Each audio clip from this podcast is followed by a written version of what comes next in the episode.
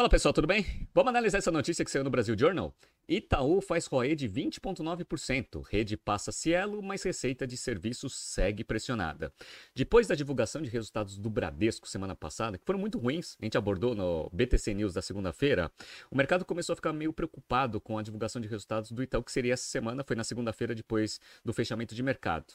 No entanto, o resultado ali se mostrou sólido, não foi nada de espetacular, mas muito melhor do que o divulgado pelo Bradesco, e isso trouxe uma perspectiva positiva aqui para a ação do Itaú. E é isso que a gente vai analisar no BTC News. Se você gosta das nossas análises, por favor, dê um like nesse vídeo. E se você puder compartilhar as nossas análises com pessoas que possam fazer bom uso delas, a gente agradece. Bom, vamos começar aqui com a parte né, fazendo um overview do resultado divulgado para o mercado e a gente faz um bate-bola com a notícia, né? Então, para quem está vendo no YouTube e no Spotify, eu estou mostrando para vocês que em termos de top line, produtos financeiros, produtos bancários, a receita foi de 38,8 bilhões de reais no segundo trimestre de 23, uma alta de 10,1%. Então, subiu o top line e bottom line também. Então, ó, resultado recorrente gerencial, 8,7 bilhões, um crescimento de 13,9%. Então as margens foram melhores aqui se a gente for pegar todas as linhas de despesas e de receita. Então o Itaú ele mostrou resultados sólidos, nada de espetacular, mas muito melhor do que foi divulgado aí pelo Bradesco. Então vamos lá. Sem graça, ainda bem. Foi assim que o analista recebeu agora à noite o resultado do Itaú no segundo trimestre. O lucro cresceu 13,9% no ano contra o ano passado e chegou a 8,7 bilhões de reais, pouco acima do consenso. Em termos nominais, foi o maior resultado trimestral do banco. Tá? Então foi muito bom. Em termos de ROE, lembra que do Bradesco estava um ROE abaixo de 11%, hein? Olha quanto que foi do Itaú. Retorno sobre patrimônio, que é o ROE, Return on Equity, ficou em 20,9%, 0,1 ponto percentual acima do mesmo trimestre no ano passado. Então, olha a diferença, 20,9 para 10,9, ou seja, 10 pontos percentuais de diferença de Return on Equity aqui do Itaú em relação ao Bradesco. Só para mostrar que o Bradesco, de fato, ele foi muito mal, né? E olha que interessante, para quem está vendo também aqui no YouTube e no Spotify, eu estou fazendo a abertura desse ROE por unidade de negócio. Então, ó, crédito, 10% de ROE. Trading, 23,7% qual que traz bastante return on equity aqui, ó, serviços e seguros, 46.2, que foi o que o Bradesco falou que ele vai colocar como foco de crescimento para esse ano, e a gente agora consegue ver na abertura, que é o que traz o maior ROE aqui do Itaú e que provavelmente deve acontecer com o Bradesco também. E interessante que todos esses ROEs aqui, ó, eles subiram menos da parte de crédito. O crédito ainda continua pressionado, até por causa de índice inadimplência, mas trading e serviços de seguros cresceu. Por quê, ó? É, quando você pega no primeiro semestre de 2022, o ROI de crédito era 11%, foi 10%, então caiu um ponto percentual. No entanto, trading era 20,9%, agora foi 23,7%, então subiu. E seguros era 38,7, foi para 46,2. Então é interessante a composição aqui das linhas de negócios que o Itaú tem para você conseguir tendo consolidado aqueles 20,8 20,9 de ROI divulgado para mercado, né? Vamos lá. A surpresa positiva veio da rede, que se tornou a maior adquirente do país, com 208 bilhões de reais em valor transacionado acima da Cielo pela primeira vez. Olha que interessante. As receitas de adquirência cresceram 22% em relação ao segundo trimestre de 22 para 1,2 bilhão de reais. Isso daqui é uma estratégia que já acontece há bastante tempo. A gente acompanha aqui os nossos cursos, tanto no Strategy Finance Program quanto no General Business Program, que foi quando o Itaú fechou capital da rede. E aí, por que, que isso é importante? Porque agora, a, o Itaú, com a rede sendo uma empresa de capital fechado, ela tem total controle sobre o ativo e pode usar isso estrategicamente a seu favor. Como que ela faz isso? Ela vai tra trabalhando com as margens, trabalha com taxas menores na adquirência, mas eventualmente consegue recompor essa margem com os produtos financeiros oferecidos para as empresas. Então você vai fazendo a manobra de margem de uma unidade para outra para você conseguir usar a rede como adquirente de novos clientes, não adquirente da operação tradicional, mas adquirindo novos clientes, principalmente é, pequenos e médios é, empreendedores e grandes empresas também, é, oferecendo um pacote na parte de adquirência muito atrativo, dado que o cliente tem que abrir uma conta no Itaú e aí o Itaú vai conseguir eventualmente recompor essa margem menor na rede com os produtos financeiros do Itaú. A Cielo não consegue fazer isso. Por quê? Porque a Cielo é uma empresa de capital aberto, tem como controlador dois bancos, Bradesco e Banco do Brasil, e tem um monte de minoritário. Então, o Banco do Brasil e Bradesco podem até eventualmente querer baixar as margens ali da Cielo para conseguir recompor isso lá nas suas unidades financeiras. No entanto, o minoritário ele vai ficar exposto a um resultado ruim, dado que o minoritário não tem um banco por trás para conseguir recompor a margem. Tá? Então, quando o Itaú decidiu fechar o capital da rede, essa era a estratégia de crescimento e que agora começou a dar bastante resultado, começou a ser a líder em adquirência no Brasil, passando a Cielo. Olha que interessante, hein? Vamos lá. No segundo, no segmento de crédito, os números sugerem que a inadimplência está num platô pelo segundo trimestre consecutivo. O NPL tem cara de estabilidade, diz um analista que cobre o banco.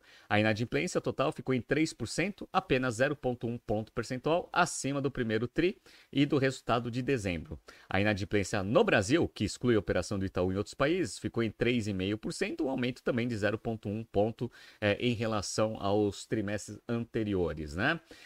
Mas houve aumento nas provisões, que chegaram a 9,6 bilhões de reais, uma alta de 6,7% frente ao primeiro trimestre e de 23% em relação ao mesmo período de 2022. Faz sentido, né? Um monte de empresa em recuperação judicial, tendo dificuldade de pagar as suas dívidas, então você vai aumentando ali a provisão só para já ir reconhecendo isso no resultado, mas a gente vê que isso não influenciou tanto assim na, no bottom line da companhia, dado o ROE de 20,9%. Então o Itaú é muito inteligente. Ele vai aumentando a provisão, vai calibrando ali o lucro que ele vai divulgar para o mercado para manter um ROE extremamente atrativo para os acionistas, né? E aqui é interessante para a gente analisar um pouco da carteira de crédito. Olha como é bem diferente aqui, não na composição, mas no índice de inadimplência, que é o próximo slide. Então vamos lá.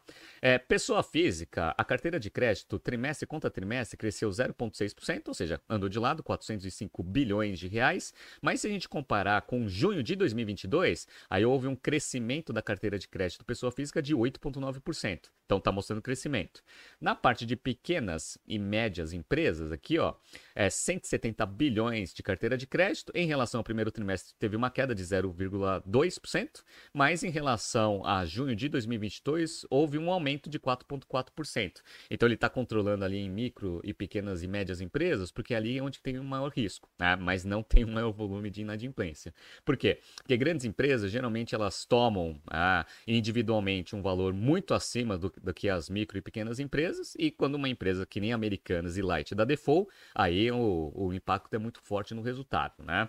Grandes empresas, 359 bilhões aqui de carteira de crédito, um crescimento de 2,5% em relação ao primeiro trimestre de 23 e 5,4% em relação ao segundo trimestre de 2022. Então a carteira de crédito aqui, diferentemente do Bradesco, está aumentando. Ah, então eles estão crescendo, controlando, obviamente, ali o risco, dado que ah, os resultados continuam sendo bons, mesmo com o aumento das provisões de devedores duvidosos. E olha que interessante, pessoal.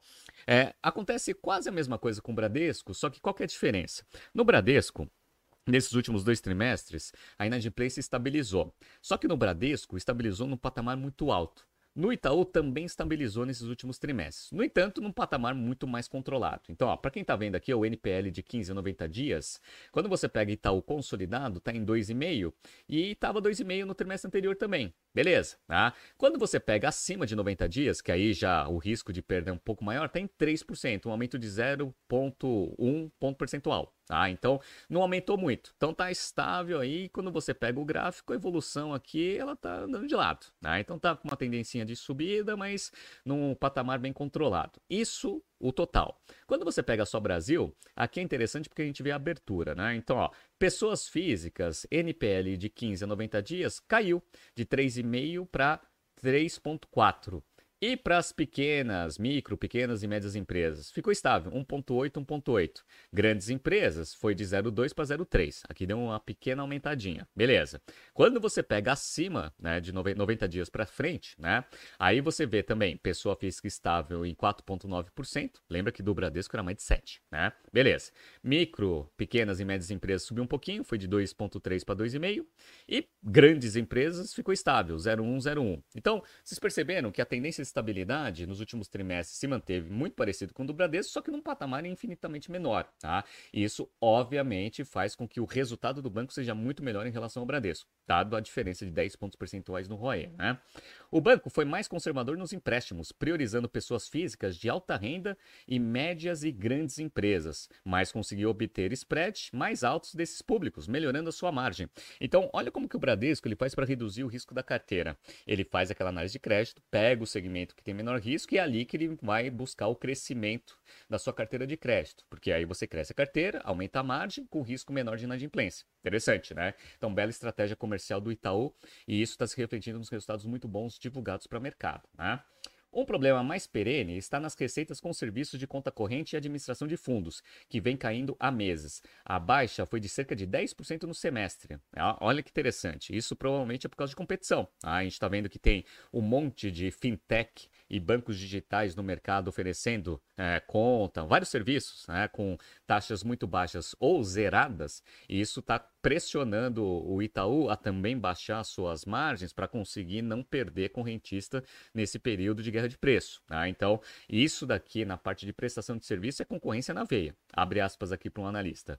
Esse é um grande desafio não só para o Itaú, mas para os grandes bancos. Como gerar receita com o aumento da concorrência, diz um analista. Então é isso, né? A, o, o Itaú, o Bradesco, o Santander, eles têm muito mais caixa. Então eles conseguem entrar numa guerra de preço é, com uma probabilidade de sobrevivência infinitamente maior do que os pequenos bancos. Eventualmente, como a gente está vendo que a receita está caindo, talvez o Itaú comece a reagir a essa perda de receita de serviços para tentar buscar os clientes perdidos para os bancos digitais eventualmente ganhando a guerra de preço no final, porque tem muito mais recursos para conseguir sobreviver essa guerra de preço. Então o resultado foi bom? O resultado foi ótimo, tá? Então assim, tinha muita gente com expectativa que o resultado seria ruim dados os resultados ruins do Bradesco, mas dos males o menor, né? Então o resultado ficou minimamente em linha com o consenso e isso está fazendo a ação hoje, né? Eu estou gravando na terça-feira, está numa alta de 0,61% a R$ 27,84, né? Então tá andando de lado, não é que subiu, porque o resultado não foi espetacular, mas também não foi ruim. Ah, então ele não caiu. Ele até abriu em baixa hoje, ah, porque o mercado hoje mesmo, na terça-feira, está bem ruim na abertura, mas já voltou, dado que os resultados foram bons. Né? Os resultados foram bem melhores ali do que o do Bradesco. Então, né, quando a gente compara ali com Santander e Bradesco, o Itaú mostrou um trimestre muito sólido. Vamos ver se, apesar do problema que deu ali no final do domingo e na segunda-feira inteira, o Bradesco vai ter, vai ter um terceiro trimestre também muito bom para conseguir ir para o quarto trimestre com uma expectativa positiva para o ano de 2023. Tá subindo aqui alguns BTCs News passados para vocês se atualizarem. Não se esqueça de inscrever no nosso canal e na nossa newsletter. Grande abraço e até amanhã.